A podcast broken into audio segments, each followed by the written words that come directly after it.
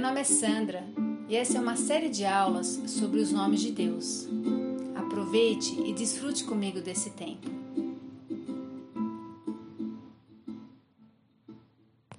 Nós estamos hoje na nossa aula número 9 e nós vamos falar sobre o nome de Javé Rafá. Javé Rafá, o Senhor que cura. Javé, o Senhor, Rafá, cura. Eu sou o que cura. Em Jeremias 8, 22, diz assim: Não há bálsamo em Gileade? Não há médico lá? Por que será então que não há sinal de cura para a ferida do meu povo? O profeta estava dizendo isso com muitas lágrimas e choro. Gileade era uma cidade em Israel que era conhecida por a sua pomada de cura. Ela era um bálsamo que tinham propriedades medicinais e cosméticas. Então, era uma pomada calmante de Gileade, trazia cura e beleza. Mas Jeremias sabia que essa nação precisava mais do que uma pomada tópica, mais do que só um band-aid para suas feridas. Na verdade, as feridas de Judá foram todas para o caminho da alma. Judá estava desesperadamente doente por causa dos seus pecados. Mas havia apenas um que poderia curar seu povo. Havia apenas um que poderia trazer de volta a saúde e beleza de uma nação que estava doente pelo pecado. Mas será que eles se voltariam para o seu Deus? Sabe, séculos antes da era de Jeremias, o povo de Deus aprendeu que havia um médico aquele que poderia trazer alívio, aquele que poderia tirar a amargura da vida e fazê-la doce. E o seu nome é Javé Rafá, o Senhor que cura. Então, quanto mais o povo de Israel viajava, quando ele saiu da escravidão do Egito, mais familiar ele ia se tornando com o caráter e os caminhos de Deus. E essa revelação de Deus, ela era progressiva. Então, quando essa nação foi libertada do Egito, ela começou a entender por que ele era chamado de Javé. Lembra? Javé era o eu sou o eu, tudo que você precisa.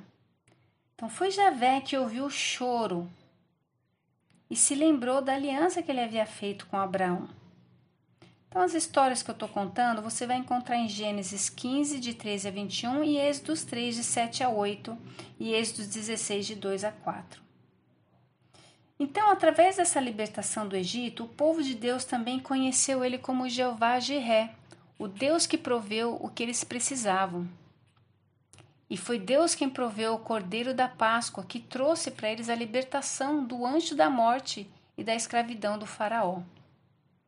Mas, mesmo eles tendo sido libertados do Egito, que é uma figura do mundo, o povo de Deus ainda carregava alguns modos egípcios na sua maneira de pensar e de viver. E isso era muito claro quando eles passavam por provações. Eles logo reclamavam. Quando eles chegaram na cidade de Mara, eles reclamaram porque as águas eram amargas. Mas na verdade, era a amargura que estava nas suas próprias almas. E mesmo assim reclamando, Israel estava prestes a ver o seu Deus sobre uma outra perspectiva e conhecer um outro novo nome de Deus. Essa história está em Êxodo 15, de 22 a 26, que eu vou ler. Depois Moisés conduziu Israel desde o Mar Vermelho até o deserto de Sur. Durante três dias caminharam no deserto sem encontrar água. Então chegaram a Mara, mas não puderam beber das águas de lá porque eram amargas. Esta é a razão por que o lugar chama-se Mara. E o povo começou a reclamar a Moisés, dizendo: Que beberemos? Moisés clamou ao Senhor, a Yahvé, e, e este lhe indicou um arbusto ele o lançou na água e esta se tornou boa. Em Mara, o Senhor, Yahvé, lhes deu leis e ordenanças e os colocou à prova, dizendo-lhes: Se vocês derem atenção ao Senhor, Yahvé, o seu Deus, e fizerem que ele aprova, se derem ouvidos aos seus mandamentos e obedecerem aos seus decretos, não trarei sobre vocês nenhuma doença que eu trouxe sobre os egípcios, pois eu sou o Senhor que os cura. Javé Rafá. E Javé Rafá cura, mas o que, que ele cura? Então eu gostaria de ler aqui a história, a história da autora, que ela conta no livro que uma vez ela foi a uma festa e ela encontrou um homem que olhou para ela e, e disse assim: Por que você não para de dizer a Deus o que você quer e diz a Ele que Jesus é tudo o que você precisa? Essas palavras irritaram profundamente ela e ela respondeu de uma forma bem curta: Jesus não é tudo o que eu preciso. Eu preciso de um marido, eu preciso de um trabalho, eu preciso de cuidado, eu preciso de atenção. E ela começou a enumerar. E ela pegou e foi embora. E ela começou a refletir sobre aquilo que o homem havia falado para ela. Depois de um tempo, ela tinha compreendido que seu estilo de vida não era muito agradável a Deus. E pela primeira vez na vida dela que ela, ela viu a sua pobreza espiritual que, embora ela tentasse, ela não conseguia parar de pecar. Ela tinha feito muitas decisões, uma decisão atrás da outra, e, e essas decisões sempre iam por água abaixo. E ela concluiu que não havia nenhuma maneira, maneira dela se libertar para sempre. Ela não era forte o suficiente para mudar. Ela sabia que estava doente e doente na alma. E ela não conhecia nenhum médico que poderia curar a alma dela curar a ela mesma. Ela já tinha tentado muito e achava que isso era impossível. E um dia ela não foi trabalhar, ela não estava bem, não foi trabalhar. E ela ficou em casa, estava na cozinha com seu filho faminto por amor, pendurado na saia dela e chamando ela: Mamãe, mamãe. Ela teve tanto desespero, ela saiu dali e foi para o quarto orar. E ela fez a seguinte oração: Deus, eu não me importo o que o Senhor vai fazer comigo. Eu não me importo se eu nunca tiver um outro homem enquanto eu viver. Eu não me importo se o Senhor me paralisar do pescoço para baixo. Eu não me importo que o Senhor faça com os meus dois filhos, se o Senhor apenas me der paz. Naquele momento, ela encontrou cura para sua alma doente. Ela encontrou um grande médico. O seu nome era Javé Rafá. Embora ela primeiro viria a conhecer Javé Rafá como Jesus Cristo, o príncipe da paz. Mas naquele dia no quarto dela, ela aplicou a cruz às suas dores, às suas amarguras, às suas necessidades. Ela compreendeu que na cruz levou Jesus levou os seus pecados, as suas doenças, as suas dores, e que lá na cruz ela foi curada das suas feridas do pecado. Então ela se voltou para o pastor e guarda da sua alma. Você pode ler as escrituras de Gálatas 3, de 13 a 14, e 1 Pedro 2, 24 a 25. Ela se voltou para o pastor e guarda da sua alma. Então, apenas um médico pode curar as feridas da nossa alma e do nosso corpo também. Por que procurar em outro lugar? Por que correr ali aqui? Por que não confiar no nome do nosso Senhor e descansar em Deus, como diz em Isaías 50, 10? Sabe, mas às vezes a gente pode gostar ou não dessa, disso que eu vou falar, mas há uma correlação entre pecado e doença. Não apenas a doença do corpo, mas também a doença do espírito e da alma. É, bem, eu não estou dizendo que toda doença é devida ao pecado. Eu quero explicar aqui duas coisas. Duas maneiras a gente vê isso. Primeiro, se o homem não tivesse pecado, não haveria doença em nosso mundo, certo? Então, nesse sentido, toda doença é devida ao pecado. Nós nunca devemos esquecer que nós vivemos num mundo pecador e doente, num mundo caído. E as nossas feridas são muitas. Mas, contudo, eu também não acredito que toda doença física e emocional é uma consequência do pecado pessoal. Pode ser que sim, pode ser que não necessariamente. Então, não importa se a doença é física, ou emocional ou espiritual, nós devemos primeiro procurar a cura com Javé Rafá.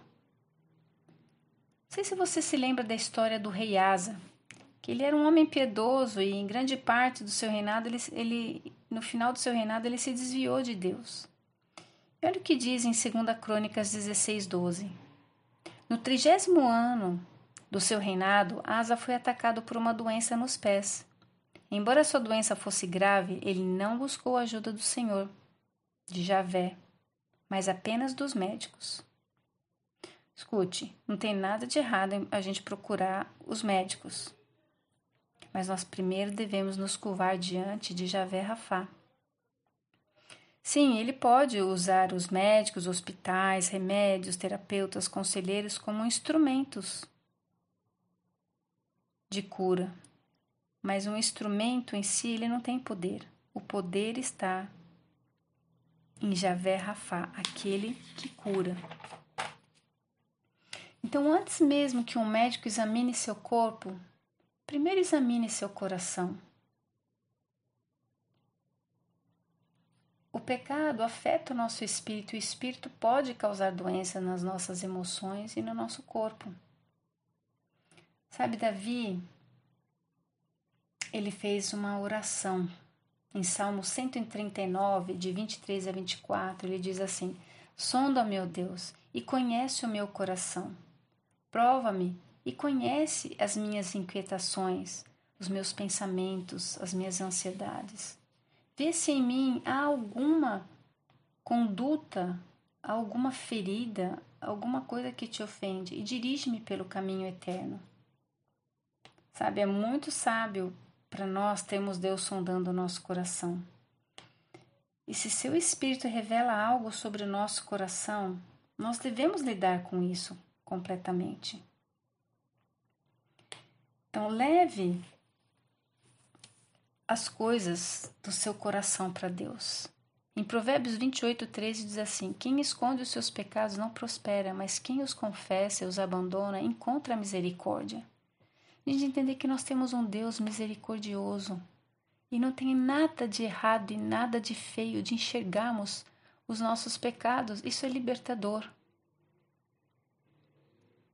Sabe, eu tenho refletido sobre alguns pecados na minha vida e principalmente sobre o pecado da falta de fé. Às vezes, tendo conhecimento na mente, mas não no coração. Não a convicção no coração de que a fé é a certeza das coisas que eu não vejo. Então, a gente pode levar todas as nossas as nossas doenças, aos pés de Javé Rafá. Na verdade, nós temos que confiar no nome de Javé Rafá. Mais do que pensar nos nossos problemas, nas nossas doenças, mas confiar no nome, na torre forte do seu nome, Javé Rafá, aquele que cura. De lembrar que em Isaías 53, de 4 a 5, Jesus já carregou na cruz os nossos pecados, as nossas doenças, as nossas enfermidades. Por Ele nós fomos curadas. Ele é a nossa cura. Nós temos isso. Lembre sempre desse nome, Javé Rafá. Ele é a cura. Nos encontramos no próximo áudio.